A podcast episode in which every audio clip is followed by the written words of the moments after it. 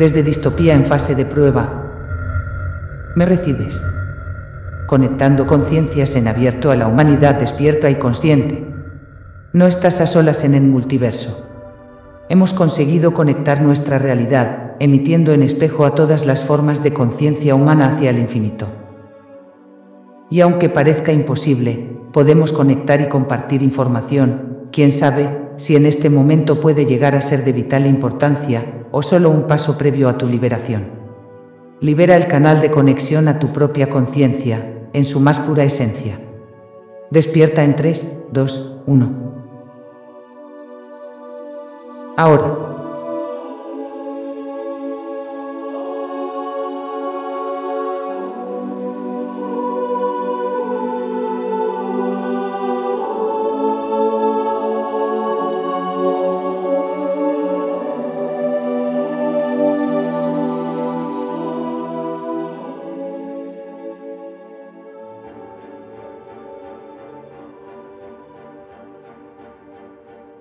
Desde distopía, otra realidad en dimensión, plano, tiempo y espacio.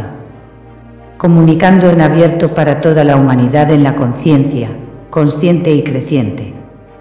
Compartimos información, aprendemos juntos. Confirmamos conexión.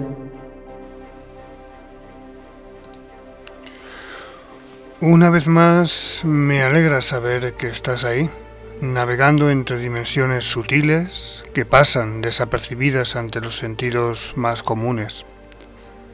Practicamos la observación y atención máxima, analizamos el camino interior como salida del laberinto, anulamos cualquier influencia exterior como distracción, anclaje o fuga energética. Todos en esencia tenemos el mismo origen, pero somos diferentes en grado cada uno en su estado de conciencia, cada uno aprendiendo, resolviendo a su ritmo. Solo repetimos experiencias cuando ignoramos las leyes que son ineludibles, inquebrantables, inmutables para todo lo que existe, sea consciente o inconsciente, en toda dimensión, plano, tiempo y espacio. La verdad es el camino, el engaño y manipulación que podemos observar fuera nos afecta según el grado de nuestra conciencia. Eso que llaman el despertar. Compartimos información, aprendemos juntos. Moriremos en vida cuando no puedas crear otra realidad por tus propios medios, esforzándote y aprendiendo, rectificando en cada error y experiencia vivida, por motivos físicos de dolor y sufrimiento, por dejarte llevar en opiniones que sentencian, diagnostican y pronostican nuestro estado actual como algo ineludible, invariable, crónico o degenerativo. Aceptamos sin cuestionar y no nos atrevemos a romper con ciertas creencias y miedos aprendidos. Nos vemos incapaces de avanzar sin sentimiento alguno de culpa o complejo por ensayar y experimentar. El maestro del error y la curiosidad despierta tu grandeza, tu grandeza y evolución hacia tu conciencia. No lo permitas más y reconoce el secuestro de tu voluntad en el desarrollo de un síndrome de Estocolmo aprendido, grabado en la conciencia colectiva como actitud normalizada el síndrome de Estocolmo es un estado psicológico en el que la víctima de secuestro o persona detenida contra su propia voluntad desarrolla una relación de complicidad con su secuestrador. En ocasiones, los prisioneros pueden acabar ayudando a los captores a alcanzar sus fines, olvidando su propia existencia y necesidades básicas en beneficio del agresor, justificando sus métodos, por duros e inhumanos que sean, nunca serán percibidos por la víctima, que incluso dará gracias por cualquier gesto de compasión por parte del agresor. ¿Te suena esto de algo? ¿Cuánto tiempo estuviste encerrado recientemente? ¿Lo crees justificado con la razón y la conciencia? ¿Con la ciencia? ¿Con la lógica? ¿Qué medidas aceptaste con tal de salir del autoencarcelamiento? ¿Conoces el daño o perjuicio que te causan las recomendaciones ajenas? Sí, no. ¿El riesgo para tu salud sobre las medidas adoptadas compensa? ¿De veras? Bueno, no hace falta decir mucho más para una conciencia despierta, atenta, observadora, independiente. ¿Verdad? Dicen que la ignorancia mata y el miedo enferma. Y como consecuencia directa e indirecta sufrimos una serie de consecuencias físicas, mentales, emocionales y energéticas todo gracias a nuestra educación y una enfermiza costumbre de no cuestionar a la autoridad, obedecer y portarse bien, no hablar si no se le da la palabra, sentir vergüenza y ridículo cuando queremos preguntar y solucionar dudas. Mejor nos quedamos callados y seguimos la corriente, seguimos al rebaño si es mayoría. Bueno, lo haremos aunque no estemos de acuerdo. Seguramente muchos de esos que asienten y consienten piensan igual que yo o que tú.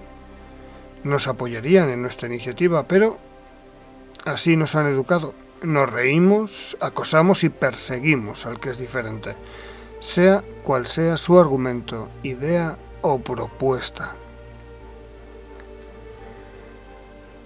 Ellos, esos que nos observan y nos controlan, sin duda conocen el arte de la guerra, como lo describía Sun Tzu. Si somos capaces de ver al enemigo, como ellos nos ven a nosotros, podríamos ver en qué situación nos encontramos y entenderemos cómo han ido tejiendo la realidad en sus diferentes etapas, al menos recientemente observamos cómo y dónde reside el núcleo de su filosofía sobre la guerra que descansa en estos dos principios. 1. El supremo arte de la guerra es someter al enemigo sin luchar.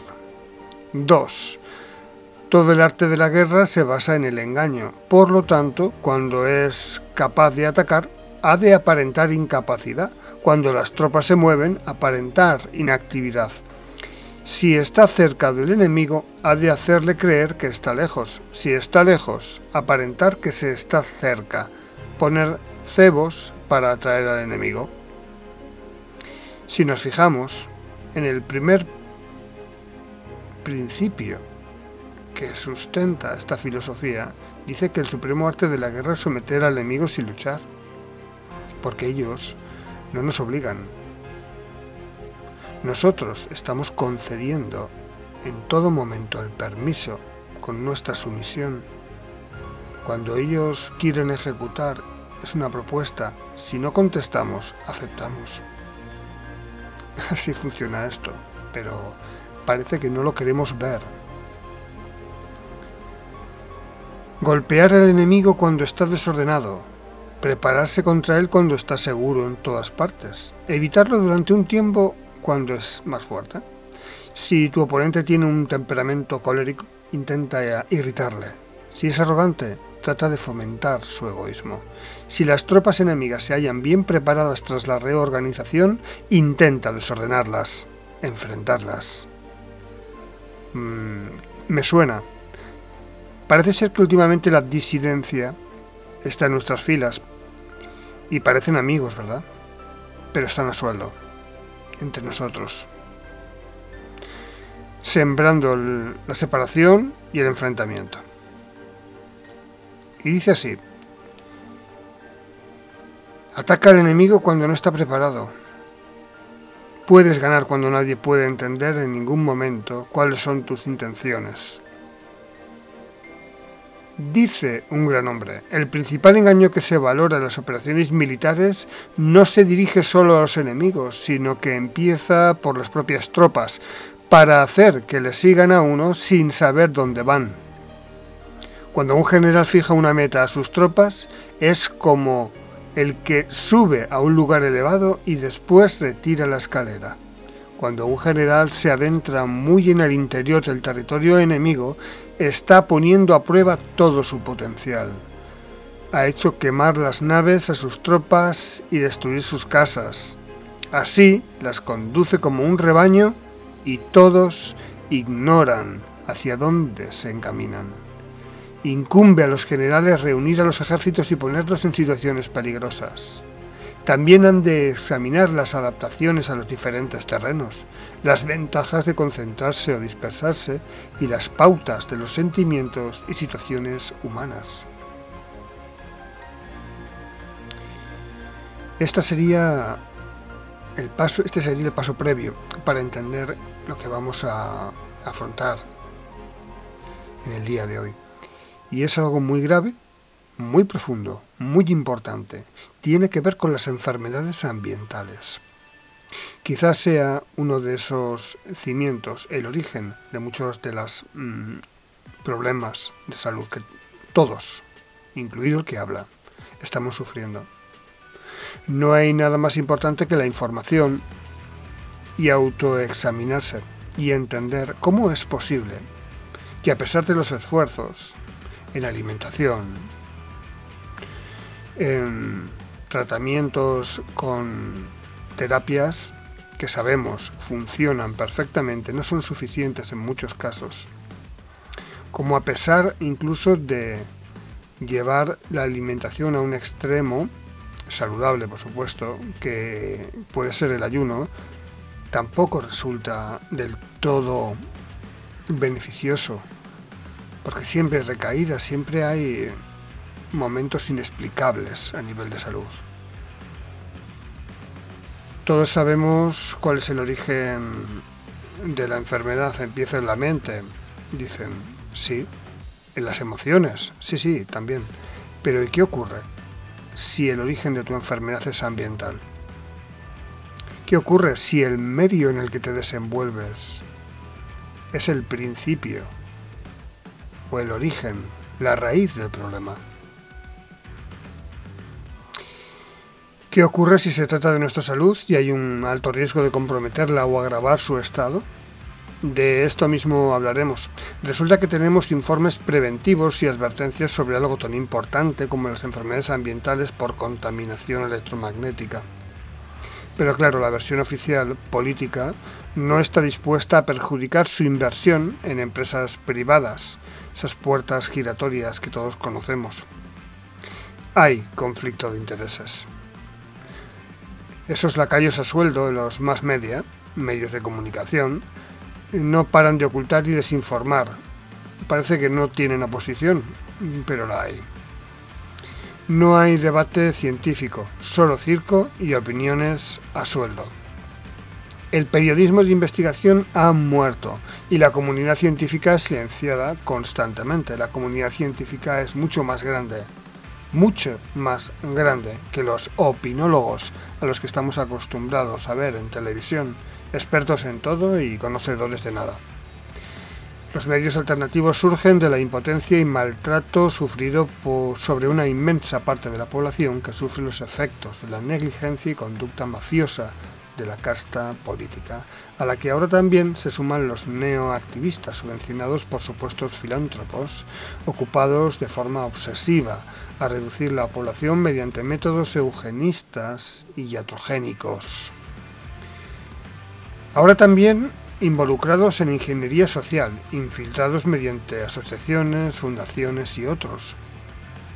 Como decía, ahora estamos contaminados por disidencia controlada y subvencionada, que se dedican a desinformar a jornada completa, si es necesario, con dedicación exclusiva. Parece que no hacen otra cosa. Hay que tener cuidado y por eso es muy importante filtrar la información y su origen, para no llevarse disgustos a medio y largo plazo. El informe del que vamos a hablar es Guía de la Contaminación Electromagnética y la Salud, por Pedro Ledesma Rodríguez y colaboradores de Asociación Tarifa contra el Radar. Gracias de antemano. También agradecer a nuestro amigo Manuel. Manuel tiene un perfil en Facebook llamado La Tribu del León Gracias porque nos has hecho llegar este informe tan completo, tan importante, y es por la calidad del contenido que he podido comprobar, por esas maravillosas indicaciones, recomendaciones, información muy valiosa, por esas advertencias, por esas soluciones que también aporta. Dejaré un enlace para la descarga y difusión en PDF. Recuerda que aquí estamos para compartir información, estamos para aprender. Por supuesto, lo dedicamos a las personas que padecen y sufren de electrohipersensibilidad, EHS, y por extensión a todos los que sufren enfermedades crónicas, degenerativas y terminales, sean conscientes o no de la posible implicación relacionada a la contaminación electromagnética que vamos a describir a continuación. Desde aquí haremos algunas aportaciones eh, que se van a colar entre este informe que mm, vamos a tocar un poco por encima, a pesar de que creo que se va a hacer un poco largo porque es muy difícil eh, resumir. Es muy importante todo, desde la primera hasta la última página. De verdad os lo recomiendo. Eh, al ser PDF también podéis hacer una con una aplicación para de, que, transforma el texto en audio, podéis escucharlo en cualquier momento. Eh, bueno, buscar la forma, pero de verdad es importante y creo que deberías, deberías leerlo. Las enfermedades del siglo XXI.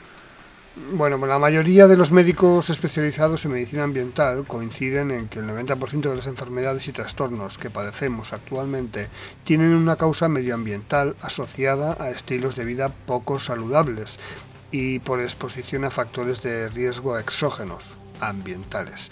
Lo que ocurre es que la cantidad de factores de estrés o riesgo a los que nos vemos expuestos de forma cotidiana y en gran número de sustancias tóxicas o de radiaciones en el medio ambiente van en continuo aumento y el cuerpo está saturándose por la acumulación de importantes cantidades de las mismas, hasta el punto en que no da abasto para autorregular los procesos homeostásicos y desintoxicarse. Por lo tanto, hago un inciso. Esto que acabo de decir es muy importante. Muy importante, nos lo señala este informe y deberíamos tenerlo en cuenta. Estamos saturados. Nuestro cuerpo llega a un punto en el que si no hacemos nada para remediarlo, puede llegar a colapsar. Bien. Continúa. Esta guía es una especie de mosaico formado por resúmenes de estudios médicos, leyes y resoluciones frases y párrafos de artículos, comentarios de distintas conferencias y también materiales de cosecha propia. Por tanto, esta guía no tiene un alma, sino que tiene muchas almas. Las almas de las innumerables voces de científicos, médicos, neurólogos, cardiólogos, endocrinólogos, inmunólogos, epidemiólogos, biólogos, psicólogos, etc. Y de activistas sociales, fundaciones, asociaciones, plataformas, etc alertan sobre las repercusiones de la contaminación electromagnética sobre la salud humana y del planeta. Durante este tiempo, los ciudadanos han percibido también un notable aumento de cánceres. De hecho, el Ministerio de Sanidad ha divulgado allá por el primer trimestre de 2017 ya decía que uno de cada dos españoles y una de cada tres españolas padecerán cáncer. Esto en 2017, no quiero ni pensar, no quiero ni pensar lo que puede ser a día de hoy. Hablamos de ictus, Alzheimer, esclerosis múltiple, esclerosis lateral amiotrófica, ELA, fibromialgias, depresiones, dolores de cabeza, alergias, cansancio, nerviosismo, estrés, ansiedad, confusión mental, trastornos del sueño, de la memoria, del aprendizaje y de la atención e hiperactividad, TDAH enfermedades raras y de otras nuevas como la electrohipersensibilidad EHS y la sensibilidad química múltiple ASQM. Paralelamente han ido surgiendo estudios científicos que apuntan a las radiaciones y contaminación electromagnéticas como un factor determinante en el aumento de tantas enfermedades y trastornos degenerativos. Estos estudios han sido ignorados, negados o contrariados por una parte de la comunidad científica. Incluso hacemos oídos sordos a varias resoluciones de la Comisión Europea y Parlamento Europeo que piden a los países miembros que bajen los límites de potencias de las emisiones electromagnéticas, que apliquen el principio de precaución en sus regulaciones insistiendo sobre todo en la protección de los niños, jóvenes y mujeres embarazadas y que organicen campañas informativas para que sus poblaciones conozcan los riesgos de las tecnologías inalámbricas. Al mismo tiempo, paneles y grupos de científicos llevan años dando voz de alarma por la gravedad del impacto sobre la salud de la contaminación electromagnética. También diferentes asociaciones y colectivos sociales, ciudadanos en particular, bueno, tratan de concienciar a la sociedad difundiendo información sobre los riesgos para la salud de la contaminación electromagnética. El debate sobre los riesgos para la salud de la contaminación electromagnética sigue abriéndose paso a pesar de las desinformaciones interesadas de los medios de comunicación oficialistas, de la desidia cómplice de nuestros gobernantes, de las presiones infames de los lobbies de las grandes empresas eléctricas y de telecomunicaciones, de la irresponsable inacción de la Organización de Consumidores y Usuarios, OCU, del silencio insensible de la mayoría de la clase médica y de la incomprensible ignorancia de la mayor parte de las profesiones profesionales de la educación. ¿Qué son las ondas, las radiaciones y la contaminación electromagnética? ¿Cómo afecta a nuestra salud? ¿Cómo nos contaminamos electromagnéticamente? ¿Qué pasa con los científicos y por qué no se ponen de acuerdo? ¿Es tan neurótica una parte de la sociedad que se obsesiona con las ondas electromagnéticas? ¿Es posible que los poderes públicos no protejan la salud de los ciudadanos? ¿Qué está pasando? Bueno, a continuación vamos a extraer una pequeña parte de la guía para informar de algo tan importante y necesario desde el máximo agradecimiento a la valentía, seriedad y dedicación que aportan en la versión completa que vas a poder leer. También vamos a poder hacer un test para evaluarnos, autoevaluarnos y, bueno, valorar si qué grado eh, de afecte, cómo nos afecta y en qué grado la contaminación electromagnética y ver y comprobar si podríamos entender que nos afecta directamente. Creo que nos vamos a llevar todos una sorpresa. Continuamos con el informe y dice que la mayoría de los médicos especializados en medicina ambiental coinciden en que el 90% de las enfermedades y trastornos que padecemos actualmente tienen una causa medioambiental asociada a estilos de vida poco saludables y por exposición a factores de riesgo exógenos ambientales. Traemos a la vida un genoma para dirigir todos los procesos vitales. Tomamos sustancias tóxicas a través del agua, del aire y la alimentación y a esto le añadimos los efectos de las radiaciones electromagnéticas. Mediante el ejercicio físico y el descanso, nuestro cuerpo se desintoxica y nuestra actitud ante la vida y nuestros pensamientos modulan todos esos procesos. Lo que ocurre es que la cantidad de factores de estrés o riesgo a los que nos vemos expuestos de forma cotidiana y el gran número de sustancias tóxicas o de radiaciones en el medio ambiente van en continuo aumento y el cuerpo está saturándose por acumulación de importantes cantidades de las mismas, hasta el punto en que no da abasto para autorregular los procesos homeostásicos y desintoxicarse. El genoma. Hay enfermedades y de predisposición a enfermedades que vienen codificadas en nuestros genes. El ADN también puede mutar o deteriorarse por acción de factores externos, epigenética, eh, esto nos puede llevar a enfermar.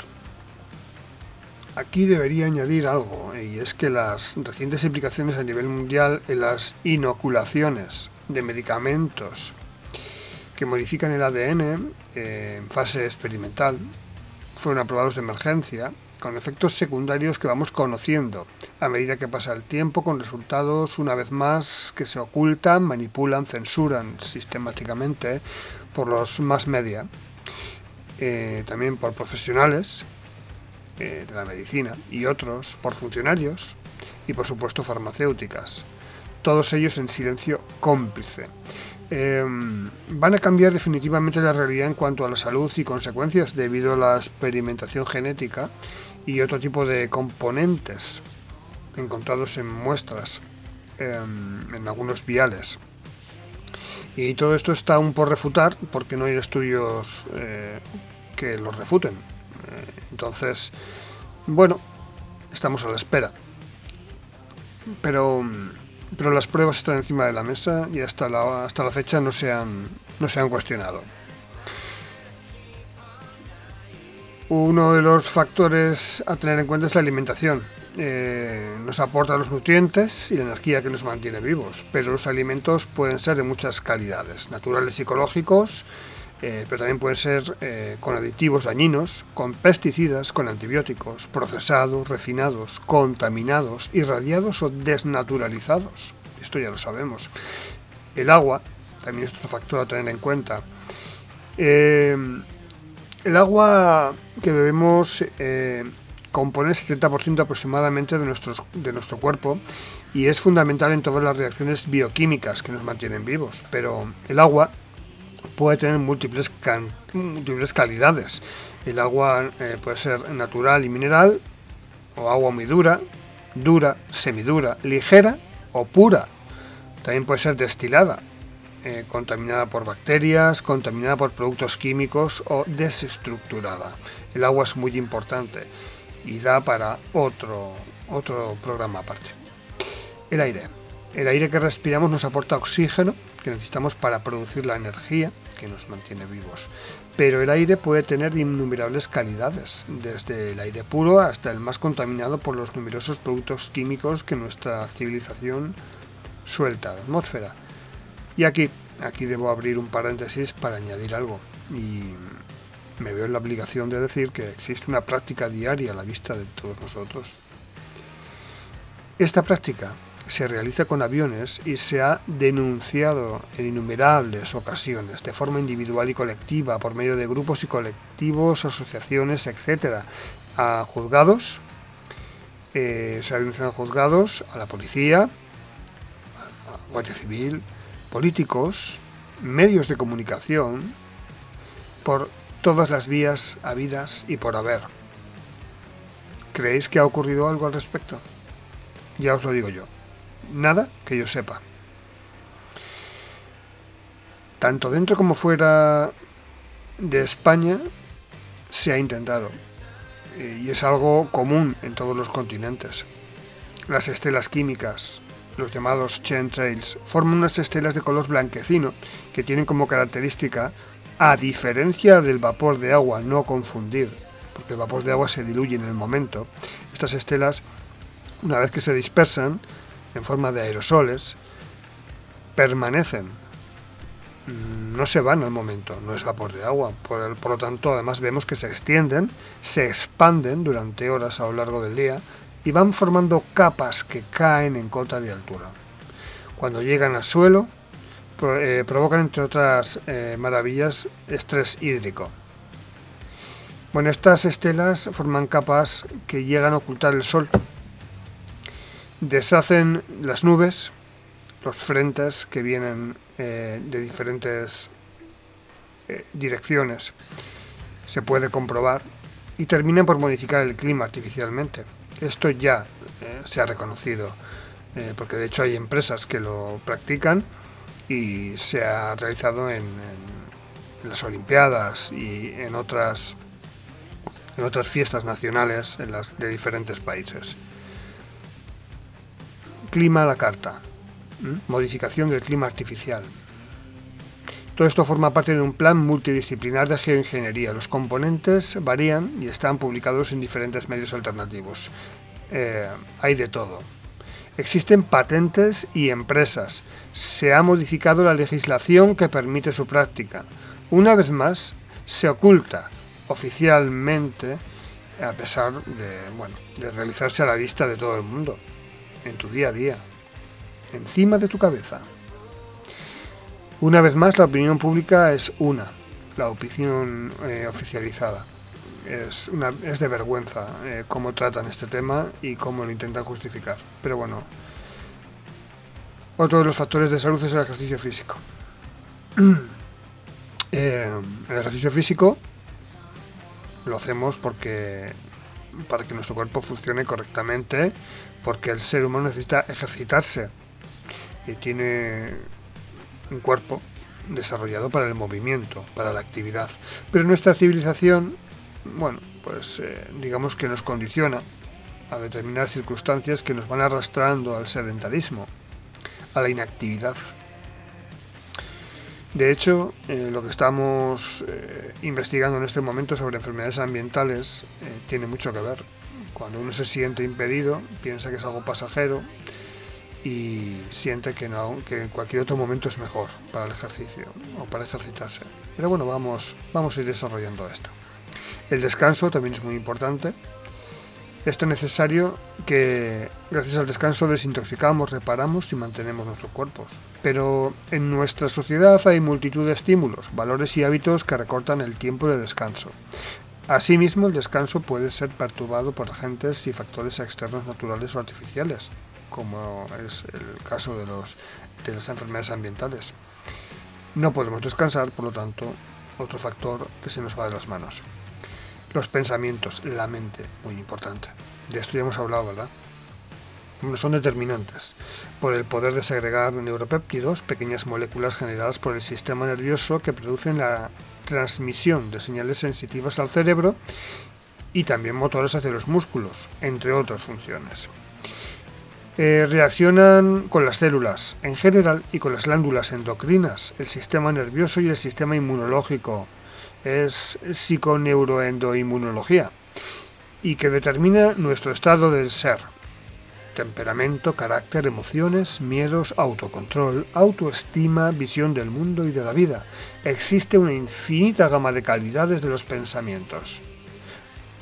Optimistas o pesimistas, lentos o rápidos, tranquilos o nerviosos, sosegantes o estresantes, de unión o separación, de amor o de odio. Ahora puede que vayamos entendiendo que nuestros estados de ánimo, nuestros pensamientos y nuestras emociones no sean del todo endógenos nuestros de cosecha propia, sino que vengan alterados o preconcebidos gracias a factores externos. No es la excusa para todo, pero por supuesto es para tener en cuenta. De esto ya hemos hablado en el primer episodio y hay excepciones, porque en cuanto a la implantación de pensamientos eh, que no pertenecen a nuestra experiencia vivida o a la voluntad del individuo, sino más bien a un programa instalado o preinstalado, ¿vale? Mm, casi desde el primer momento, desde el vientre materno hasta este momento, eh, estamos condicionados. Por lo tanto, al final terminamos formando parte de esta falsa realidad. Pero bueno, eh, nos quedarían las radiaciones, que es de lo que vamos a hablar. Es otro factor para la salud y las hay naturales y también artificiales y para eso es el objeto de estudio de esta guía. Vamos con el test de sensibilidad ambiental. Vamos a ver cómo te puedes valorar y cómo, cómo es tu sensibilidad química y electromagnética. Aquí se expone un test de sensibilidad ambiental que, con valor orientativo, detecta los efectos de la contaminación química y electromagnética ya se citó anteriormente que las personas electrosensibles también lo son a la contaminación química. Puntúe cada ítem de la siguiente forma si usted padece uno o varios de los síntomas que aparecen en cada uno de los siguientes recuadros. Vamos a valorar de la siguiente forma. A cada afirmación que vamos haciendo por aquí, eh, vamos a valorar si es frecuente con un 2 si es a veces con un 1 y si nunca nos hemos sentido así, pues 0, no puntuamos. Si es frecuente, 2, a veces 1. ¿De acuerdo? Bien, empezamos con la primera pregunta. 1. ¿Alguna vez has sentido entumecimiento, debilidad o sensaciones de cosquilleo en las articulaciones o extremidades? Frecuente. A veces. Nunca. 2. Sensación de cansancio anormal o debilidad sin motivo justificado. Frecuente 1. A veces nunca. 3. Dificultad para pensar con claridad, dificultad para concentrarse y organizarse, inseguridad para conducir que antes no teníamos. Frecuente. A veces. Nunca. 4. Dolores, calambres o espasmos musculares en las articulaciones, los huesos y los músculos de los hombros, los brazos, las piernas, los pies, las muñecas, los tobillos, los codos, la pelvis, fibromialgia. Frecuente, a veces, nunca. 5. Dolores de cabeza o migrañas. Frecuente, a veces, nunca. 6. Tensión en el organismo en general y especialmente en cuello, cervicales y mandíbulas. Bruxismo. Frecuente. A veces. Nunca. 7. Inquietud, ansiedad. Frecuente. A veces. Nunca. 8. Pérdidas de memoria. Frecuente. A veces. Nunca. 9. Alteraciones del sueño, insomnio, me levanto cansado, frecuente, a veces, nunca. 10. Debilidad, mareos, temblores, frecuente, a veces, nunca. 11. La tendencia a la de la piel, picazón, sarpullido, sensación de hormigueo o piel seca, dermatitis frecuente, a veces, nunca. 12. Dolor abdominal, problemas digestivos, movimientos irregulares del intestino, colon irritable. Frecuente, a veces, nunca. 13. Sentir quemazón por todo el cuerpo cuando estoy cerca de antenas, wifi o teléfonos móviles, entre otros campos electromagnéticos. Frecuente, a veces, nunca. 14. Escozor, sensación irritante, un dolor o una sensación como si hubiera arena en los ojos, visión borrosa o ver chiribitas o lucecitas parpadeantes en los ojos. Frecuente, a veces, nunca. Hipertensión, 15. Hipertensión. Frecuente, a veces, nunca. 16.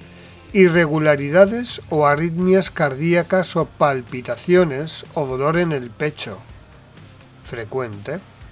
A veces. Nunca. 17. Dolor de muelas o neuralgia. Frecuente. A veces. Nunca. 18. Caída del cabello. Frecuente. A veces nunca. 19. Ruidos en los oídos, zumbidos, silbidos o un ruido agudo, acúfenos. Frecuente, a veces nunca. 20.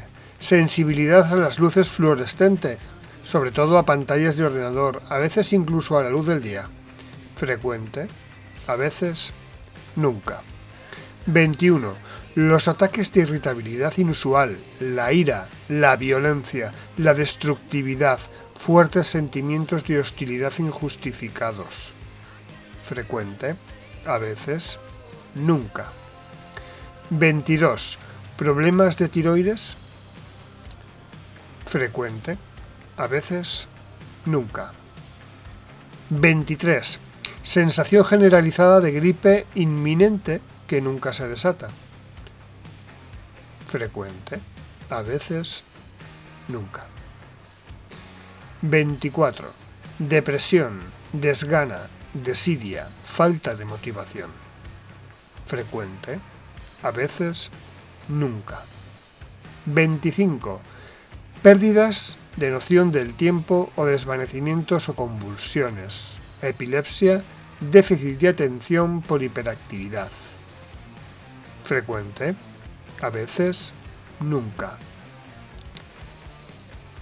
Bueno, como este audio lo puedes reproducir en cualquier momento, ir para atrás y para adelante, lo suyo sería hacerlo con boli y papel y ir anotando y para luego poder valorar más objetivamente el test. Pero, mm, bueno, lo que tenemos que tener en cuenta sería que si hemos puntuado entre 5 y 25 sobre 50, puede ser una de las personas que pertenecen al 35% que sufren de algún grado de sensibilidad ambiental. Si superamos los 25 puntos, el grado de sensibilidad ambiental es muy alto y posiblemente debe contar con la experiencia de un médico especializado en medicina ambiental. Muy importante, eh, si en cualquier caso eh, has respondido de forma afirmativa a las preguntas 10, 13, 15, 19, 23 y 25, es posible que su sensibilidad a contaminantes ambientales sea extrema. Ante la sospecha de que nuestros síntomas estén provocados por la contaminación electromagnética, hay distintos métodos de diagnóstico que nos los pueden confirmar y además informarnos del grado de impregnación, es decir, el grado de contaminación electromagnética que sufrimos. Uno de esos métodos es la electroacupuntura de Boll, procedimiento diagnóstico que consiste en medir la conductividad eléctrica, biogalvanometría es el estudio de las corrientes eléctricas del cuerpo y sus frecuencias. Basándose en este método, aparecieron en el mercado una serie de dispositivos que usan la bioresonancia, que es la ciencia eh, que diagnostica y trata las alteraciones de la salud, regulando el cuerpo con frecuencias electromagnéticas.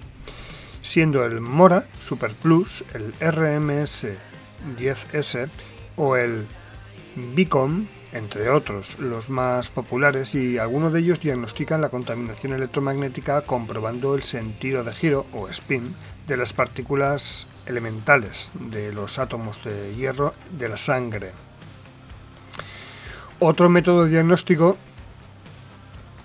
diagnóstico de la contaminación electromagnética, proviene de la medicina ortomolecular, perdón, medicina morfológica celular, que consiste en la observación de los corpúsculos de la sangre mediante un microscopio de campo oscuro de alta resolución, observando el grado de agregación de los glóbulos rojos microtrombos debido a la imantación del hierro de la hemoglobina.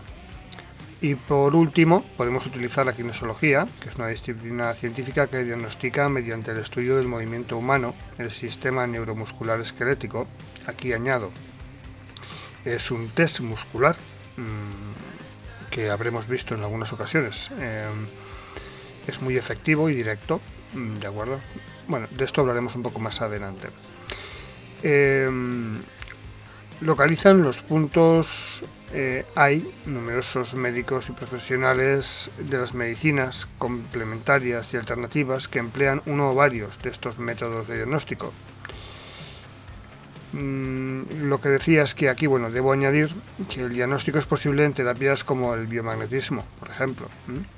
Y dependiendo del terapeuta, porque el biomagnetismo, el magnético, pues tienen una, digamos, un método que, bueno, no permite mucha, no tiene mucha amplitud de miras, simplemente se centra en su técnica y no sale de ahí, pero como digo, yo vengo del biomagnetismo y he aplicado otras terapias, he integrado otras terapias, por lo tanto tengo una mente un poco más abierta y he practicado, e investigado y, bueno, he llegado a conclusiones, en mi opinión, muy interesantes y que me han ayudado a ayudar de una forma mucho más efectiva. Por eso digo que depende del terapeuta y de su visión holística, pues sería posible tratar de equilibrar con imanes las alteraciones del campo magnético de nuestro cuerpo. De ahí que yo he podido experimentar algunos cambios. Eh, bueno, dejémoslo ahí. Em, puedo decir que desde mi experiencia hay resultados contundentes que deberíamos tener en cuenta y por supuesto ampliar y seguir investigando porque merece la pena y creo que, en el fondo, bueno, todos queremos ayudar, pero si no, si no nos salimos del camino marcado, pues no vamos a llegar muy lejos. Eh, decía que bueno, los resultados son buenos eh, siempre que se localicen los puntos de alteración que son evidentes en este test muscular. Tú puedes ir localizando con el imán y con otras técnicas y con el imán sería rastreándolo con el polo negativo, podemos ir localizando esos puntos de desequilibrio y corregir allí donde, sea necesario. Esto se trabaja con dos imanes, polo negativo y polo positivo. El polo negativo rastrea y localiza y el polo positivo, digamos que sería el punto de equilibrio. ¿De acuerdo? Y se, y se coloca o se localiza en el punto que, que corrige, en el punto que, que, digamos que en el test muscular hay un equilibrio, por lo tanto podemos dar por bueno ese par, ¿de acuerdo? Bueno, quizá esto también dé para, para otro tema que sería interesante, eh, incluso podríamos hacer un, un, taller para que todos los que estamos, eh, formamos parte de esta pequeña comunidad, sepamos cómo actuar con nosotros mismos y con nuestros seres queridos. no es tan difícil como parece y se podría, se podría hacer. Así que bueno, comenta si quieres hacer un comentario, házmelo llegar y, yo con gusto eh, bueno, trataremos este tema si es de interés y creo que, que sería interesante, como digo, eh, hacer ese botiquín. Tener unos imanes en casa es muy, muy importante, créeme. Bueno, eh, como decía, con los imanes podemos localizar y compensar las alteraciones, los puntos de dolor y bueno, normalmente coinciden, ¿vale? Eh, esto hay que acompañarlo de un tratamiento preventivo, de ahí que esta guía sea tan importante. Y bueno, ahí es cuando tenemos que realizar los cambios necesarios que dan origen al problema, porque lo que queremos es solucionar el problema de raíz. Mi obsesión y, lo digo con todas las letras, en mayúsculas, mi obsesión siempre fue el buscar la raíz del problema, de ahí que nunca he dejado de buscar y sigo buscando. Creo que esta es una de las patas que tiene esta silla, que sostiene el problema, ¿de acuerdo? Por eso hago tanto hincapié y pongo tanto énfasis en lo que digo. Eh, si no solucionamos el problema de raíz, evidentemente es porque los síntomas vuelven y los efectos pueden ser incluso mayores o, diferentes en grado. Muchas veces el dolor hasta cambia de lugar. Cuando hacemos biomagnetismo se comprueba que la persona se encuentra mejor del problema que trae, pero el, dolor ha cambiado de sitio. Es que es así de increíble. Bueno, hay tratamientos para la descontaminación, que se llama desimpregnación. Vale, pues un método natural para descontaminarnos puede ser el contacto con la tierra. Muy importante, muy, muy importante, subrayo. El agua, eh, una ducha, es muy efectivo, más efectivo, quizá, depende del caso. Eh, pero el baño y la bañera con agua caliente y dos o tres, depende de cómo sea la de la bañera, de tres kilos de sal, y que saturar bien la bañera de sal eh, durante unos 20 o 30 minutos de baño es mano de santo. Y digo yo que, que claro, si tenemos el, el, mar cerca y andamos descalzos por un césped, por un suelo pétreo o cemento natural, también puede ayudar, ¿de acuerdo? Pero si tenemos el mar cerca, no os lo penséis, no os lo penséis.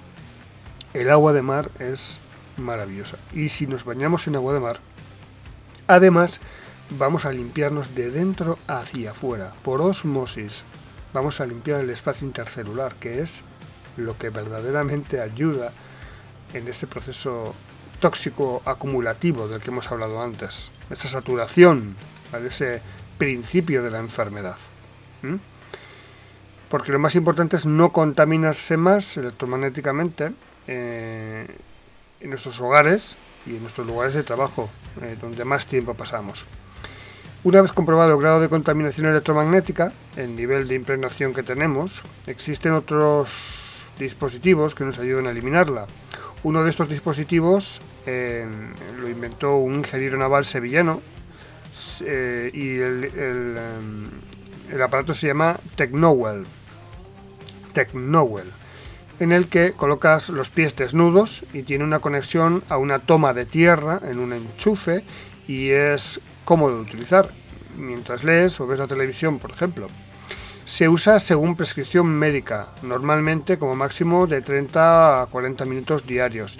Casi todos tenemos en la actualidad nuestros organismos eléctricamente sobrecargados con un predominio de ionización de cargas electropositivas a causa de nuestra exposición continuada a campos electromagnéticos de muy diverso origen. Aportar al organismo electrones permite contrarrestar la sobrecarga electropositiva del cuerpo.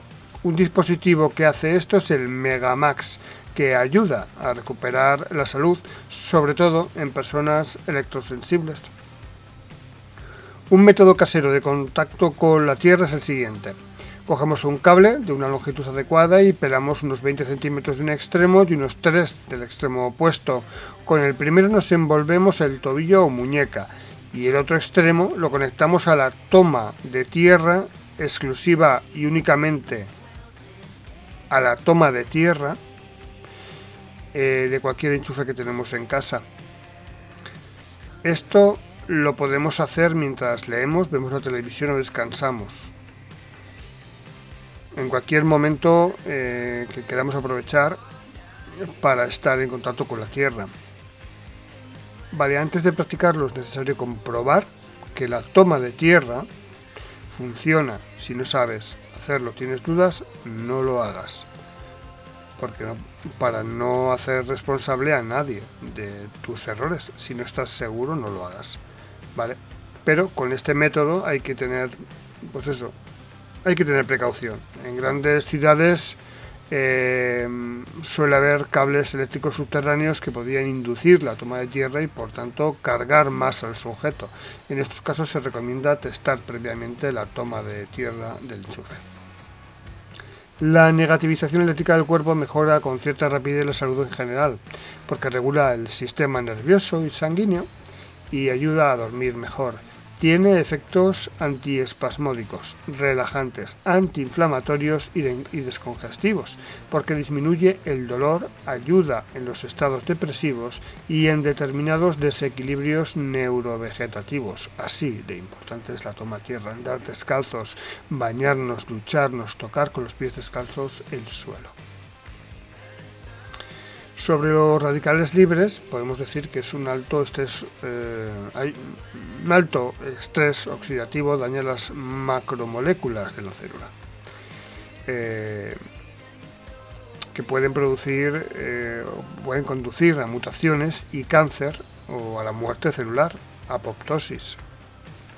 Y esto acelera el proceso de envejecimiento, posibilita la aparición de diversas enfermedades como lesiones vasculares, aterosclerosis, enfermedades neurodegenerativas, Parkinson, Alzheimer, etc. Sobre las proteínas del estrés, los campos electromagnéticos crean estas proteínas del estrés.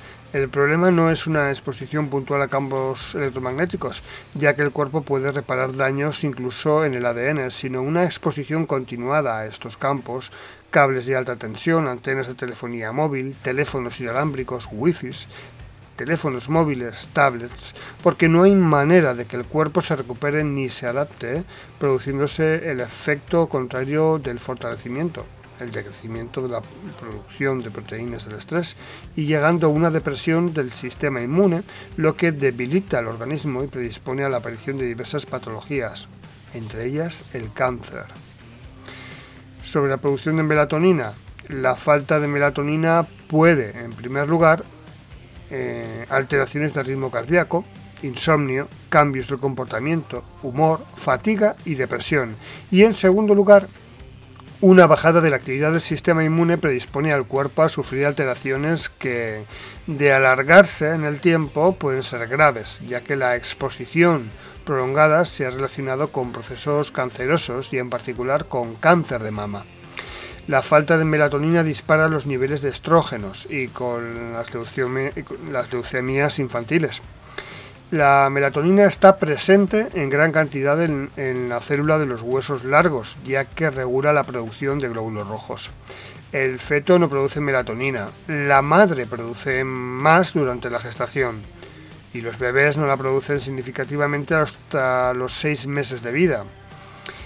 Es por lo que los niños son especialmente sensibles y vulnerables a las bajadas de melatonina.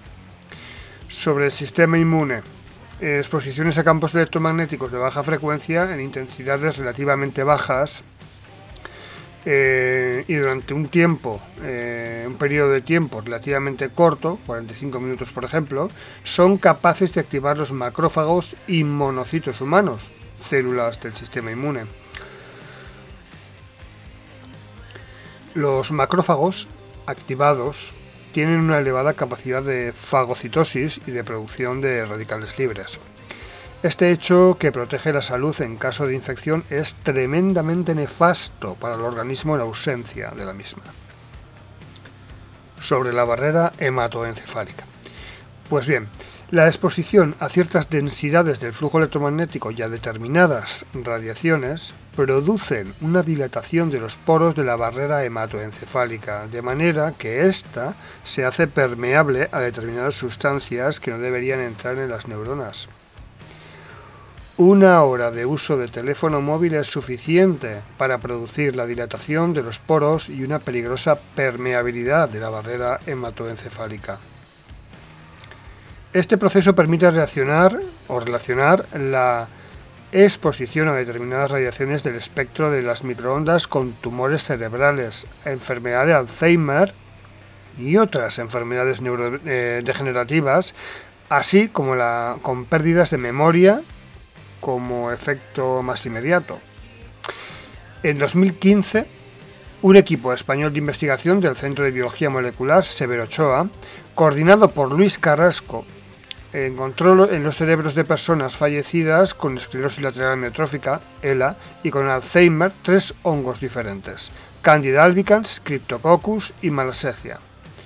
Este descubrimiento apunta a que las causas de enfermedades neurodegenerativas como la esclerosis lateral amiotrófica ELA, la esclerosis múltiple de Alzheimer y el Parkinson pueden estar vinculadas por infecciones de hongos que llegan al cerebro por la permeabilidad de la barrera hematoencefálica.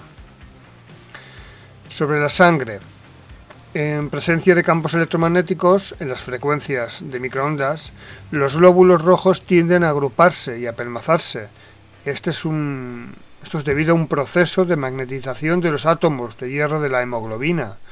Por lo tanto, la circulación sanguínea se vuelve más lenta, dificultando la correcta oxigenación de los campos y los tejidos, aumentando el riesgo de sufrir trombosis o ictus, debido a la formación de trombos de los glóbulos rojos.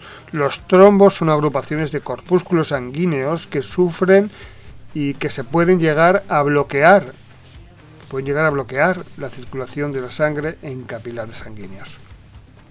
Diversas investigaciones han mostrado que es suficiente hablar 6 minutos con un teléfono móvil para que la sangre empiece a pelmazarse. Sobre el ADN. El ADN eh, expuesto a determinadas microondas absorbe 400 veces más energía que el agua y los núcleos celulares absorben más energía por unidad de masa. Es necesario destacar que las moléculas de ADN más decisivas para la descendencia de nuestra especie son las que forman los genes de las células germinales, espermatozoides y óvulos. Las mutaciones que puedan provocar las exposiciones a determinadas radiaciones electromagnéticas pasarán a la siguiente generación. Es por ello que una mujer embarazada puede estar desarrollando mutaciones en los folículos de los ovarios de su hija que los pasará a su futura descendencia sobre el cerebro, el sistema nervioso y la conciencia. En el sistema nervioso se producen fenómenos electrofisiológicos, sobre todo en los canales iónicos de las membranas celulares que permiten la comunicación y la codificación de la información utilizadas por las neuronas y las redes neuronales que determinan las pautas de conducta, los distintos estados psíquicos, la atención, la memoria, el aprendizaje, el sueño, la vigilia, y su estado de transición.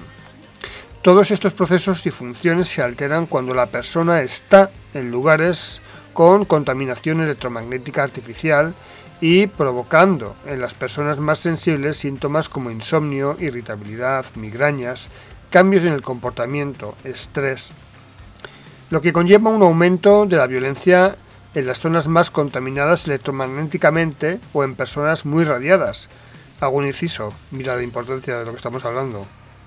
Por lo tanto, también tiene un efecto directo sobre la ansiedad, depresión, etc.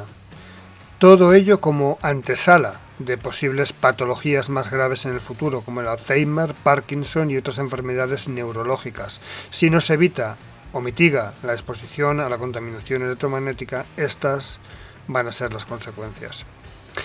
Asimismo, la contaminación electromagnética influye sobre nuestro estado psíquico y de conciencia. Una persona en un ambiente contaminado electromagnéticamente tiene la dificultad eh, lógica para acceder al estado de ondas cerebrales alfas, propias del estado de relajación profunda y de meditación. Este estado es el propicio para la función creativa, la claridad, la comprensión y el acceso a nuestro mundo interior. También se tiene dificultad para permanecer en estado de ondas betas bajas, que es el estado de la atención relajada y atenta propia de los estudiantes cuando atienden al profesor o están estudiando, de los espectadores de una película que les gusta y les hace pensar y sentir, de una charla interesante con amigos o lo que sea que necesites atención. Es decir, la contaminación electromagnética dificulta el proceso de atención, concentración, aprendizaje y memorización. Por lo que la instalación de zona Wi-Fi en los centros escolares, bibliotecas o cuartos de estudio de los hogares, así como permitir que los alumnos tengan en clase los teléfonos móviles encendidos, es un auténtico sinsentido, ya que aparte de los problemas de salud explicados anteriormente, es un gran obstáculo para el correcto aprendizaje. Hay que tener en cuenta que la contaminación electromagnética tiende a aumentar la frecuencia de las ondas cerebrales llevándolas muy a menudo hasta las frecuencias de las ondas betas altas, propias del estado estresado. Piénsese los graves daños estructurales del sistema nervioso y la psique que pueden estar recibiendo los niños que suelen vivir en lugares muy contaminados electromagnéticamente, eh, que atienden además a elevarles las frecuencias de las ondas cerebrales. Nuestros estados psíquicos se corresponden con nuestros estados de conciencia y afectan profundamente a la calidad e intensidad de las emociones. Por tanto, la contaminación electromagnética altera e interfiere en el desarrollo de la conciencia humana. Sobre el estrés electromagnético. Bueno, pues es un extenso y cuidado trabajo de investigación efectuado en la Universidad de Reading, Gran Bretaña, Clements y Chrome. Determinaron, hace ya algunos años, los efectos del estrés electromagnético que provocan estas radiaciones sobre el organismo y son las siguientes. Sobre el sistema nervioso, em, insomnio, angustia, depresión, trastornos de la atención, de la concentración y de la rapidez, trastornos de memoria, dolores de cabeza, irritabilidad, parestesias, sensación anormal de los sentidos, hormigueo o adormecimiento, espasmofilia, contracciones dolorosas de los músculos y las extremidades, desregularización de los ritmos circadianos por modificación de la secreción nocturna de la melatonina. Sobre el sistema vascular, hipertensión arterial, aumento de la viscosidad de la sangre, alteraciones del ritmo cardíaco. Sobre el sistema inmunitario, alteración de la viabilidad de los linfocitos, alteración de las secreciones de las diferentes inmunoglobinas, disminución de la secreción de ACTH, hormona que produce la hipófisis y que estimula las glándulas suprarrenales, y de corticosteroides. El resultado es una disminución de la resistencia a las, a las infecciones, así también como al cansancio y aumento de las alergias. Sobre el sistema visual, ojos rojos con lágrimas que pican, sequedad y visión borrosa, modificación de la convergencia, cuya consecuencia es una modificación del tono postural, interferencias con ciertos tratamientos de glaucoma también sobre el sistema osteoarticular. Adaptación de los diferentes captores electromagnéticos cuya consecuencia es una modificación de posición del cuerpo en el espacio con dolores que se vuelven crónicos. Desaparecen cuando hay más de 4 o 5 días de descanso. Eh, hablamos de dolores, calambres, rampas, que son contracciones involuntarias de uno o varios músculos, articulaciones tensas, La electrohipersensibilidad HS y HS es una enfermedad silenciada, sin duda.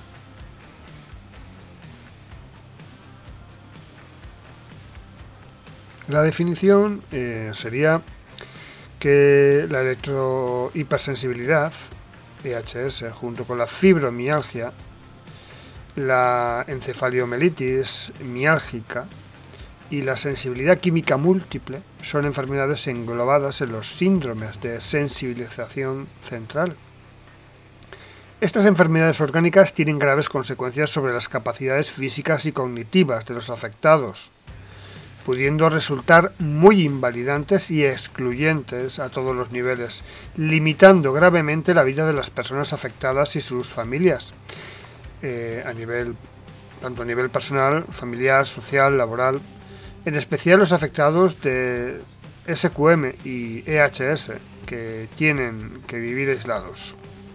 Eh, bueno, pero un aislamiento que puede llegar a ser eh, muy radical.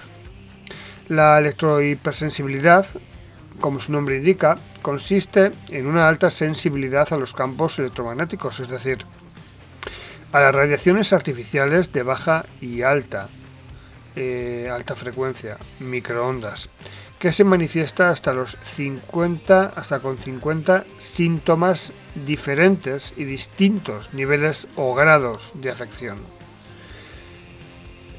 La electrohipersensibilidad, eh, bueno, en realidad todos los seres humanos somos electrosensibles. La electrohipersensibilidad es el grado máximo, pero hay grados menores de afección que llamamos genéricamente electrosensibilidad y algunos eh, de los trastornos de salud o de patologías de etiología difusa pueden enmascarar los síntomas de que se padece algún grado de electrosensibilidad.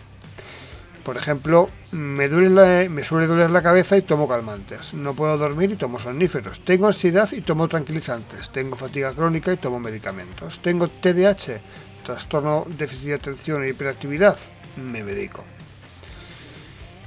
Eh, la situación en España, bueno, pues resulta que mientras el gobierno sueco está estudiando subvencionar a las personas afectadas por EHS eh, para pantallar sus casas, mudarse a zonas blancas, libres de radiaciones, y también quieren apantallar sus coches. Bueno, pues el gobierno español, como siempre, eh, mira para otra parte la connivencia de los medios de comunicación, por supuesto, como siempre. Eh, y bueno, pues ignoran esta realidad y, como siempre también, por intereses económicos y de por otros motivos económicos que tienen, están ligados a las farmacéuticas. Porque claro, digo yo, si esto provoca enfermedades y las enfermedades se medican, bueno, blanco y en botella, ¿verdad? La contaminación electromagnética eh, de, procedente de, de, radiaciones naturales también existe. ¿De acuerdo? Entonces, para eso existe la geobiología, que es la ciencia que estudia las energías de la Tierra y su influencia sobre los seres vivos. Y, luego la geopatía. La geopatía es el trastorno o enfermedad de un ser vivo causada por la acción o sobreexposición de las energías y radiaciones de la Tierra.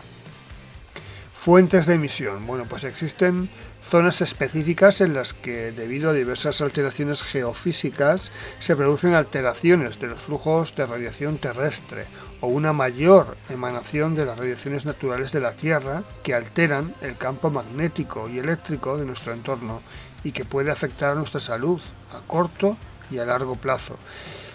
Las radiaciones naturales pueden ser provocadas por alteraciones geofísicas, que pueden ser, por ejemplo, corrientes de agua o fallas geológicas. Las redes geomagnéticas, las llamadas líneas Harman y Curry, y la reactividad ambiental, radiación gamma o gas radón. Las precauciones más saludables, eh, bueno, sobre las radiaciones naturales en realidad como precaución se podrían medir con geomagnetómetros, que son unos medidores de campos eléctricos y magnéticos y contadores Geyser. Bueno, asimismo se puede recurrir a metodologías basadas en la observación de las respuestas neuromusculares y técnicas de sensibilidad personal mediante el uso de las varillas radiestésicas que nos permitan detectar las zonas potencialmente geopatógenas. Lo ideal es que estos trabajos de medición de radiaciones o de detección de zonas potencialmente geopatógenas sea realizado por eh, bueno, profesionales cualificados. También lo puedes experimentar y aprender pero requiere pues que sigas unas pautas eh, al principio y que eh, te lo tomes con seriedad para que puedas llegar a, detectarlas eh, bueno pues con una alta efectividad ten en cuenta que antiguamente los seres humanos al igual que muchos animales detectaban por sí mismos con su sensibilidad natural o con los métodos radiestésicos como el uso de la rama de avellano por ejemplo varillas péndulos y detectaban las zonas geopatógenas y colocaban sus casas, dormitorios y camas en los sitios más sanos, favorecedores de la vida y la salud. Así lo hacían. Las corrientes de agua, las líneas y cruces Harman-Curry y las zonas geopatógenas en general se pueden detectar con el uso de las varillas o péndulos que siempre han usado los zaorís y hoy también siguen empleando las, los eh, radiestesistas, los, eh, los, expertos en geobiología y los, eh, los prospectores profesionales que mediante práctica y técnicas que agudicen la sensibilidad personal, todas las personas pueden, por ejemplo, detectar si nuestra cama, sofá o silla de trabajo o estudio, bueno, pues de, están ubicados en una zona, una zona sensible o en la vertical de alguna zona potencialmente geopatógena y se pueden resolver, eh, bueno, pues simplemente desplazando un poco la cama o la silla a fin de que, bueno, pues no esté encima de ella. Que sería lo contrario a lo que hacen, por ejemplo, en, lo que han hecho con edificaciones eh, tan interesantes como, por ejemplo, algunas catedrales, algunas no, yo diría que todas. Las catedrales, muchas ermitas, las ermitas que están localizadas en algunas eh, localizaciones muy apartadas, em, que en principio son tienen un, eh, una explicación o, em, religiosa, espiritual, pero que en realidad eh, han sido colocadas en puntos o vórtices energéticos de gran potencia. Esto se puede se puede apreciar con un péndulo, eh, si es que sabes manejarlo, o si no puedes aprender, no es muy difícil, eh, depende de tu sensibilidad y práctica. Si pones interés podrás comprobarlo por ti mismo. Eh, en algunas localizaciones lo he podido comprobar yo, es espectacular. La potencia, la fuerza que llegan a tener algunas zonas muy estratégicas. Y no creo que sea casualidad. De ahí que, bueno, pues se haya podido en algunos momentos eh, abrir algunas tumbas y localizar a cadáveres que han sido momificados. Por lo tanto, podría ser esta una explicación. Y hay una serie de pruebas que se han hecho y estudios y bueno, eh, como digo, todo esto tiene una, tiene una explicación. No menos importante es hablar de la contaminación electromagnética que procede de las radiaciones artificiales de baja frecuencia. Eh, las fuentes de emisión de las ondas electromagnéticas de baja frecuencia, campos eléctricos y campos magnéticos, tienen una longitud de onda del orden de kilómetros. Su intensidad se mide en voltios metro, campo eléctrico, y en microteslas o nanoteslas, campo magnético. En un principio, la problemática de la contaminación electromagnética se centraba en las ondas de baja frecuencia, producidas por campos eléctricos o magnéticos por separado, a diferencia de las ondas de alta frecuencia. Estaban generadas o provenientes de las altas líneas eléctricas, las estaciones y subestaciones de transformación de alta tensión, y, con el tiempo, también de los transformadores de zonas o barrios instalados en plantas bajas o sótanos de colegios, viviendas o edificios comerciales, Hay aproximadamente uno en cada manzana y pasan desapercibidos. Pocas personas están informadas de los riesgos de estas instalaciones pegadas a sus viviendas, colegios o centros de trabajo. Por último, tenemos la contaminación eléctrica y magnética generada por instalaciones de baja tensión, unos 200, 220 voltios, como son los cables eléctricos 50 Hz y aparatos que utilizamos en nuestros hogares y centros de trabajo. Merecen especial atención las bombillas de bajo consumo, eh, según denominación internacional CFL. Estas bombillas fluorescentes emiten radiación de radiofrecuencia, radiación ultravioleta. Eh, es electricidad sucia en el sistema eléctrico de la vivienda y son parpadeantes. Parecen inocentes, pero la verdad es que contienen mercurio, entre 3 y 5 miligramos, y pueden contaminar hasta 190.000 litros de agua. En definitiva, campos eléctricos alternos de baja frecuencia y otras radiaciones electromagnéticas de baja intensidad tienen una alta incidencia en el desarrollo de patologías muy diversas como el cáncer, aunque también afectan a las funciones reproductoras y provocan alergias, eh, depresiones, lo que implica una afectación en el frágil equilibrio del sistema neuroinmunoendocrino. En caso de que tengamos campos eléctricos importantes en sitios reseñados con anterioridad, eh, lo que podemos es intervenir para anularlos. Para ello contamos con una serie de materiales, por ejemplo los cables apantallados, los cajetines eléctricos apantallados, las pinturas apantallantes de grafito con su conexión de toma tierra. Hay pantallas caseras con malla metálica que podemos forrar con chapas de madera y conectarlas también a tierra. Eh, interruptores de fase automático, los eh, denominados Biot Witch, este dispositivo se coloca en el cuadro eléctrico de la casa y permite que por la noche, cuando no hay nada eléctrico funcionando, a excepción del frigorífico, que se conecta con un sector aparte, se desconecta automáticamente el flujo de corriente eléctrica alterna y no hay corriente en la casa, pero que al accionar cualquier interruptor o lámpara de corriente, pues se puede restablecer.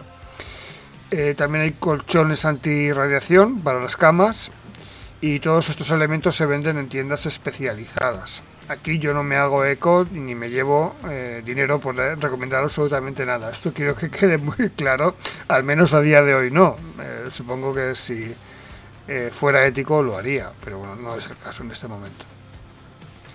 Contaminación electromagnética procedente de radiaciones electromagnéticas artificiales de alta frecuencia.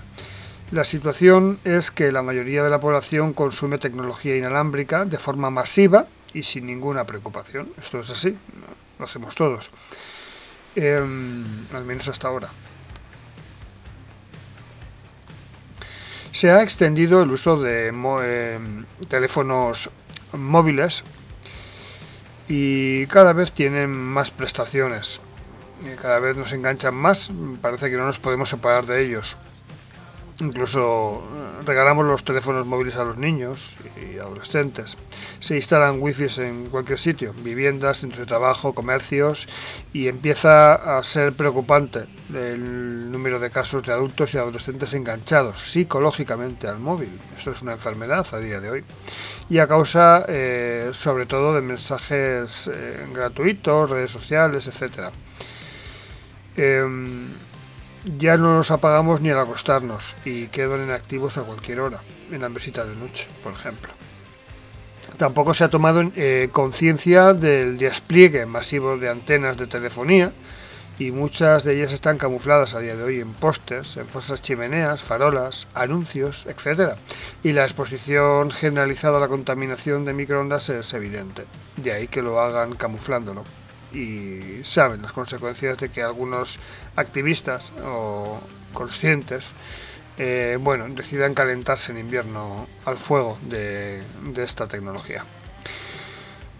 Eh, bueno, eh, se preocupa, mejor dicho, se procura no pensar en lo que se ha oído sobre su relación con el aumento de cánceres, que es lo que más asusta, y se llega a considerar eh, molestas y alarmistas a las personas o grupos que intentan advertir de la gravedad de la situación, pero incluido el que aquí habla en este momento, eh, por mi parte al menos voy a poner remedio a todo esto, eh, tomando conciencia de esta información tan, tan importante, ya que eh, está en nuestras manos, más que nunca,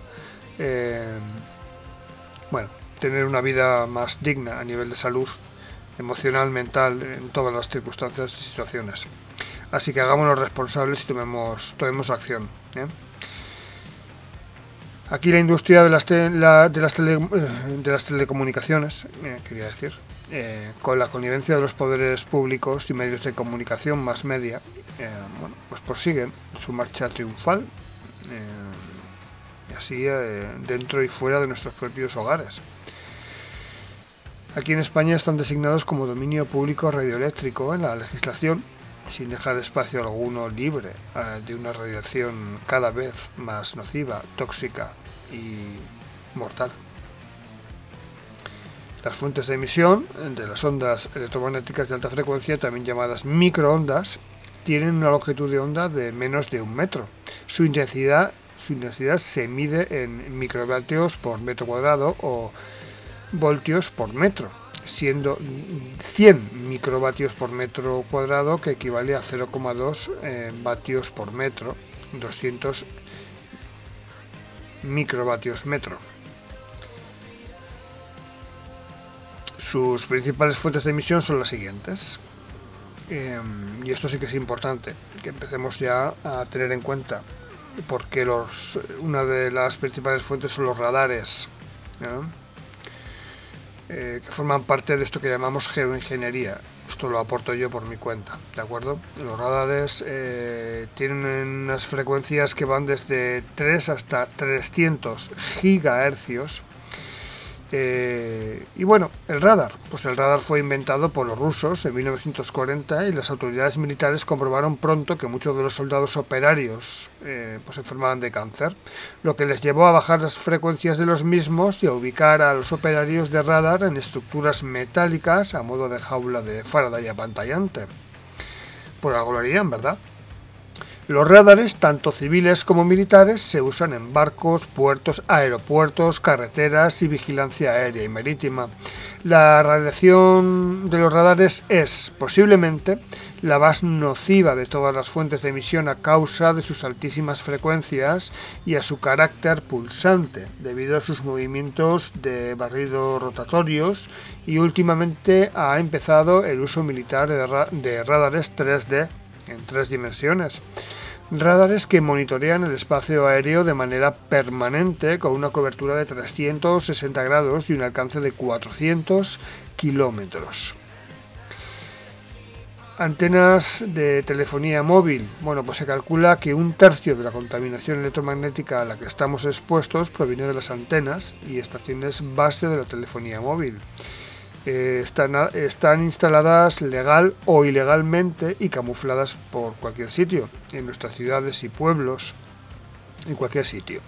Las antenas de última generación, las 4G, 5G, son mucho más potentes para dar conexión a Internet, a los teléfonos móviles, smartphones, las intensidades o densidades de flujo electromagnético emitido por las antenas varía en función de la potencia de base de las antenas y el número de usuarios que en cada momento están conectados a dichas antenas. Los dos tercios restantes se deben a las fuentes de emisión que siguen. Em, los teléfonos fijos inalámbricos, bueno, pues suelen ser la principal fuente de radiación electromagnética de alta frecuencia en, en una vivienda. Su radiación tiene una longitud de onda de unos 30 centímetros y su frecuencia es similar a la de la telefonía móvil, 1800 MHz o 1.8 GHz. Los teléfonos inalámbricos están por todas partes. Los tenemos en nuestros hogares, comercios, oficinas y talleres. Los sistemas que comunican una base central con uno o varios supletorios y con uno o varios auriculares sin conexión por cable mediante la emisión constante de microondas. Por suerte, eh, existe la excepción de los teléfonos inalámbricos con inducción eco o full eco, en los que la emisión de radiaciones de microondas desde la base se produce solo cuando se está hablando por el teléfono. En cambio, Los teléfonos inalámbricos sin función eco emiten radiación de alta frecuencia de forma continua, las 24 horas del día y la noche, aun cuando no se usan. Eh, su cercanía a las personas y sus potentes niveles de emisión hacen que la práctica de estos teléfonos sean más peligrosos para la salud que el propio móvil, ya que la exposición es continua y con niveles de radiación decenas de veces mayores que las recibidas en casa desde las antenas de los tejados a poca distancia. Pueden ser de hasta cientos de veces más potentes que una antena de telefonía móvil exterior, Tener en casa un teléfono digital inalámbrico DEC es como tener una antena de telefonía móvil dentro de casa. Además, son un grave problema de contaminación pasiva porque sus radiaciones atraviesan paredes y llegan con fuerza a viviendas contiguas. Así que no nos escapamos por el hecho de estar al otro lado del tabique. Eh, los sistemas de conexión a Internet por Wi-Fi eh, son las radiaciones de estos sistemas que suelen tener una longitud de onda cercana a los 10 centímetros y una intensidad cercana a, la del router, que puede superar los 20.000 eh, eh, vatios por metro cuadrado. Las frecuencias que emite suelen estar entre los 2.400 MHz, muy parecidas a las de los hornos de microondas, que como se dirá más adelante, o diremos más adelante, hacen oscilar las moléculas de agua y se calientan. De ahí que es así como funciona un microondas. Por eso se calienta la comida dentro del microondas. Hay que tener en cuenta que nuestro cuerpo está compuesto por un 75-80% de agua, ¿de acuerdo? Eh, no podemos olvidar esto porque es el dato que necesitamos igual entender o asumir para, para entender en profundidad de lo que estamos hablando. Es muy importante.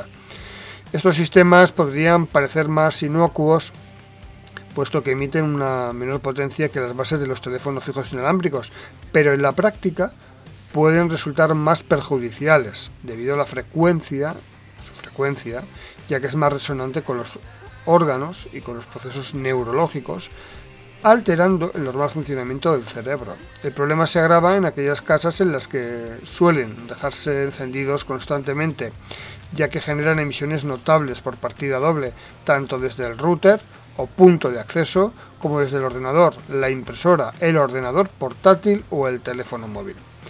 Bien, los sistemas eh, Wi-Fi generalizados en guarderías, escuelas, institutos, centros públicos, bibliotecas, casa de cultura, transportes públicos, eh, bares, restaurantes, parques, eh, plazas, en todas las ciudades, en cualquier sitio el llamado WiMAX. Eh, bueno, pues son un gran motivo de preocupación porque constituye otra potente fuente de contaminación de microondas eh, con, afección preferente a niños y personas de edad avanzada, que son los que más tiempo pasan en estos espacios. Em, las radiaciones de los teléfonos móviles. Bueno, pues estos aparatos suelen tener una longitud de onda de unos 30 centímetros, una intensidad de unos 20.000 vatios metro cuadrado y una frecuencia de 1,8 GHz. Aunque los actuales smartphones eh, ya están conectados a diversas aplicaciones que emiten ondas electromagnéticas de frecuencias, eh, de frecuencias muy diversas, como las de 2.4 GHz de Wi-Fi o las de radio del Bluetooth. La mayoría de la población usa muy alegremente el móvil y después de la introducción de la mensajería gratuita WhatsApp, Facebook, Twitter, el uso se ha convertido en algo continuo y desproporcionado, que hasta, hasta hay muchas personas que duermen con él eh, activado, encendido y colocado en la mesita de noche. Lo hacemos, lo hemos hecho muchas veces.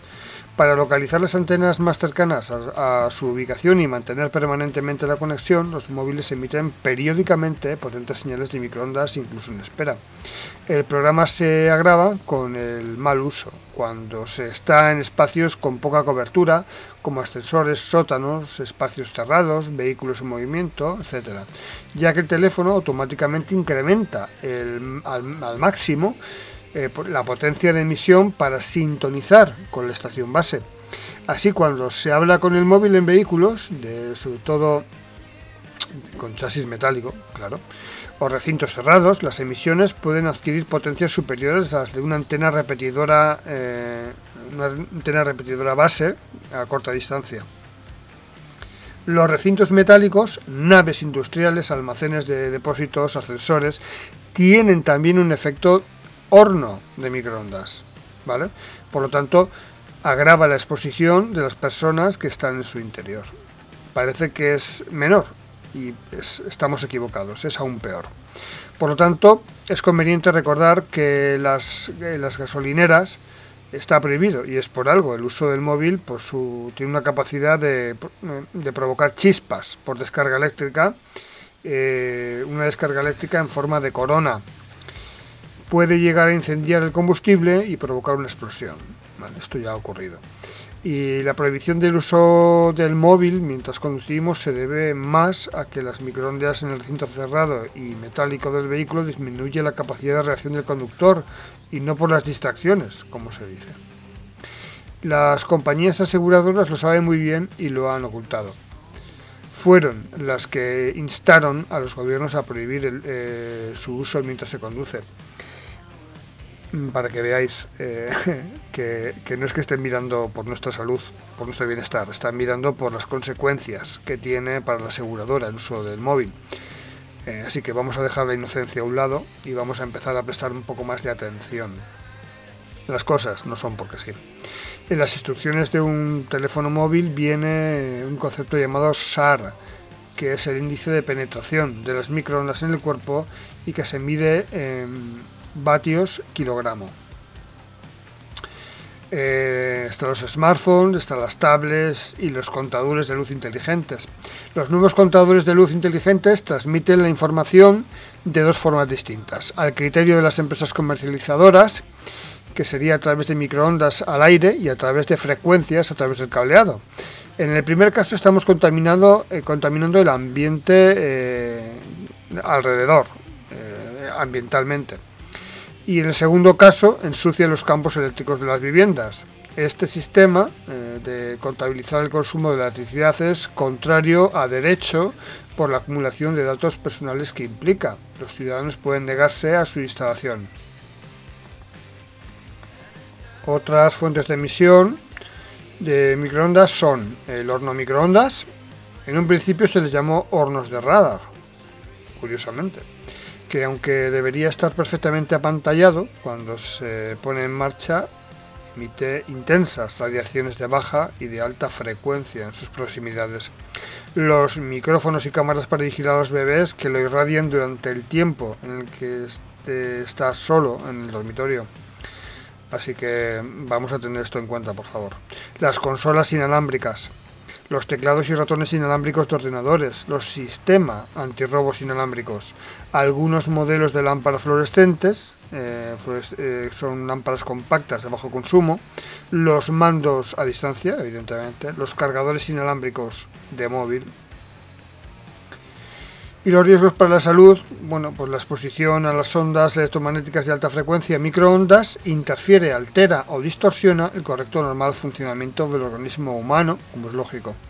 Los mecanismos de interacción con el cuerpo humano se generan ya sea por inducción de corrientes eléctricas o por resonancia, debido a que las microondas tienen una longitud de onda de centímetros, por lo que algunos órganos o partes específicas del cuerpo se comportan como antenas resonantes que absorben la energía de dichas ondas electromagnéticas.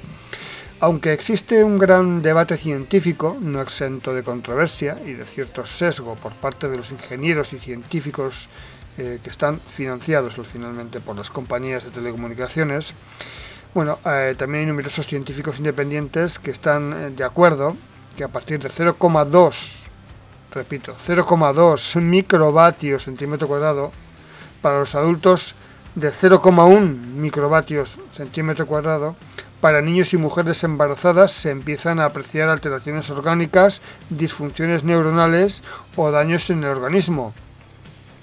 Los niveles de intensidad permitidos en España son hasta 500 veces superiores de lo que hace daño a un adulto y 1000 veces superiores de lo que hace daño a niños y mujeres embarazadas.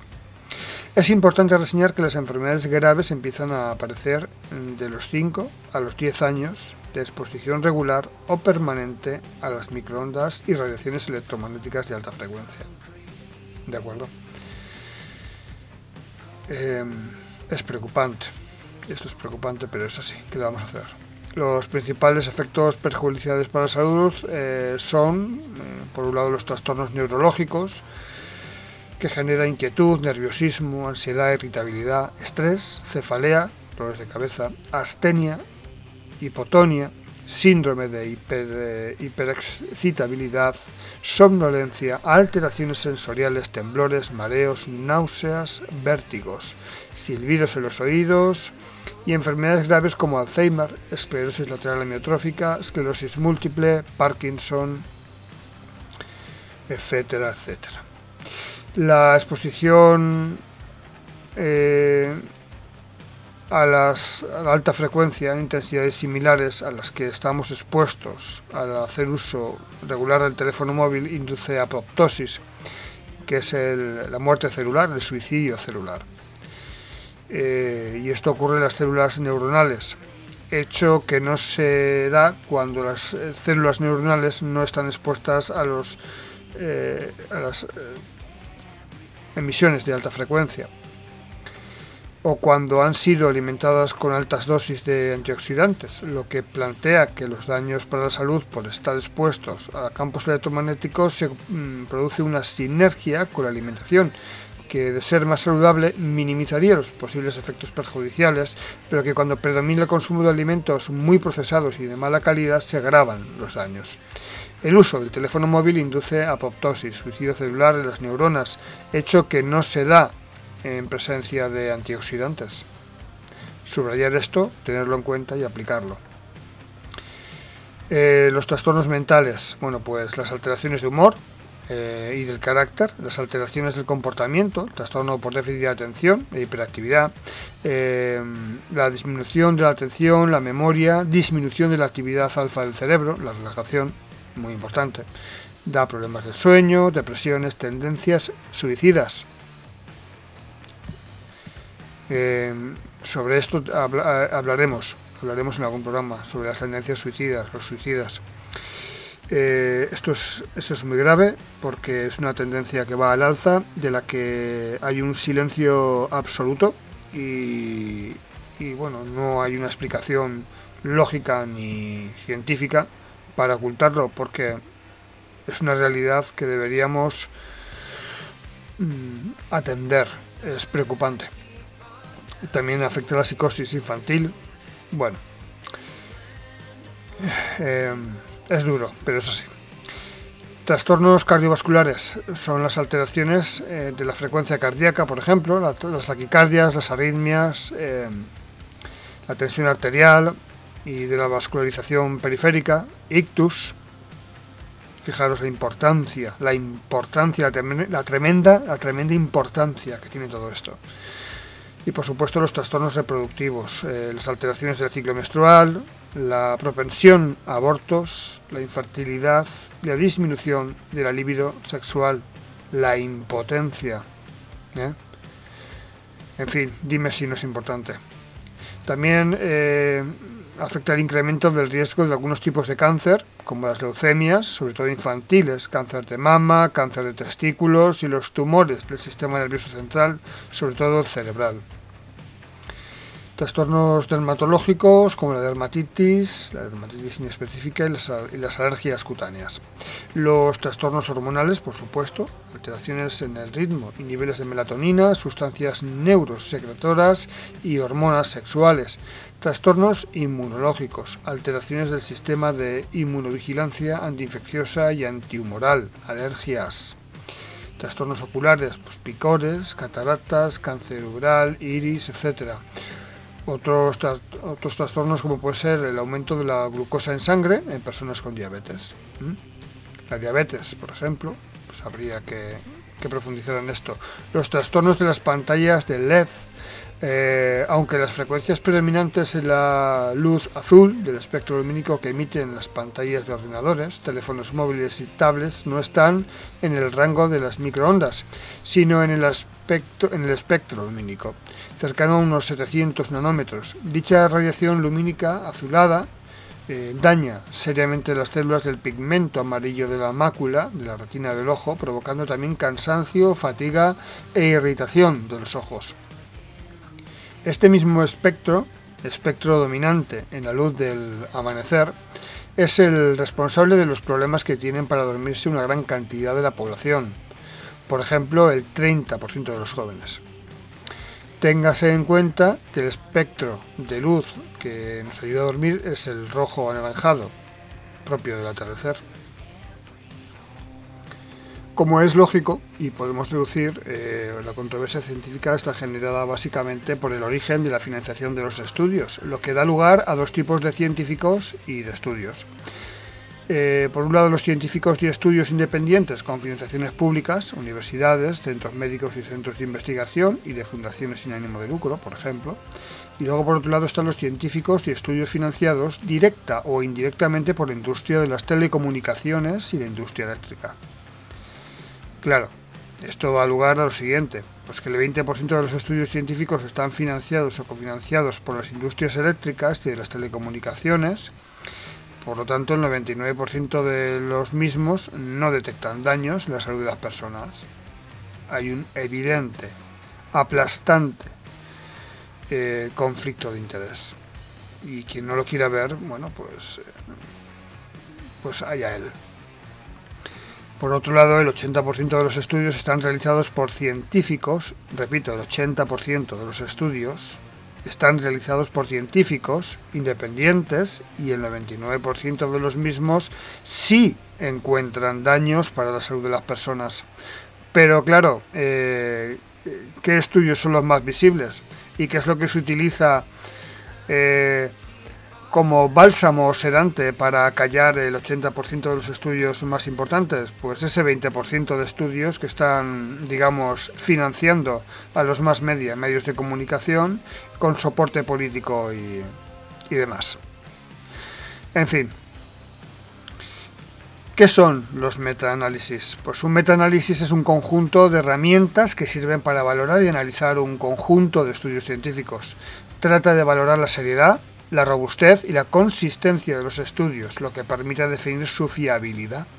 Se estudian las variables independientes, las variables importantes, la aplicación de los test de doble ciego, las poblaciones epidemiológicamente representativas, etc. Como resultado de los metaanálisis de los estudios científicos sobre los efectos eh, sobre la salud eh, de las ondas electromagnéticas de baja y alta frecuencia, se concluye que el 20% de los estudios, los financiados por la industria, son poco fiables, lógico. El 80% de los estudios de los científicos independientes son muy fiables. Bueno, yo espero eh, que este resumen, con todas las aportaciones que he podido hacer, sea de, sea de importancia, o de la importancia que debería tener para que investigues por tu cuenta, para que consumas información de calidad y puedas eh, defenderte, tomar las medidas necesarias. Vamos llegando al final de este audio porque no quiero que se largue más de la cuenta. Seguiremos en otro episodio. Eh, hablando bueno, eh, de los estudios más fiables, como es el proyecto Reflex, el informe Bioinitiative, ¿vale? Eh, luego tenemos muchos más datos sobre las eminencias científicas. me refiero a los científicos extranjeros tanto como nacionales, científicos españoles, las voces de alarma que han sido ignoradas. El experimento mundial eh, Barry Tower, Trower, la realidad en la que estamos, el principio de precaución, quién es la OMS, la EIRAC, el Parlamento Europeo, las recomendaciones y resoluciones, las directivas europeas, eh, qué dice la defensora del pueblo, por ejemplo. ¿eh? ¿Qué es la contaminación electromagnética en representar los derechos fundamentales y los derechos humanos? ¿Qué dicen las constituciones de los países? ¿Qué tienen que decir los derechos y deberes de los trabajadores, por ejemplo? En cada país con, las diferencias que puede haber. La situación actual de la contaminación electromagnética en el mundo, eh, aquí en España en especial, eh, pues, una situación penosa y lamentable la que estamos viviendo, imagino que, que somos, eh, somos muchos los que podríamos decir lo mismo, ¿verdad? Podríamos hablar de muchas más cosas, eh, sobre todo de la contaminación electromagnética de los alimentos calentados y cocinados en otros microondas, alimentos que ya se venden irradiados eh, para que duren más tiempo, ¿verdad? Esto no lo sabía, supongo. Las materias primas, el medio ambiente, el desarrollo tecnológico. Tenemos mucho, mucho de qué hablar y lo haremos en un próximo audio. Intento, intento sintetizar y concretar todo lo posible.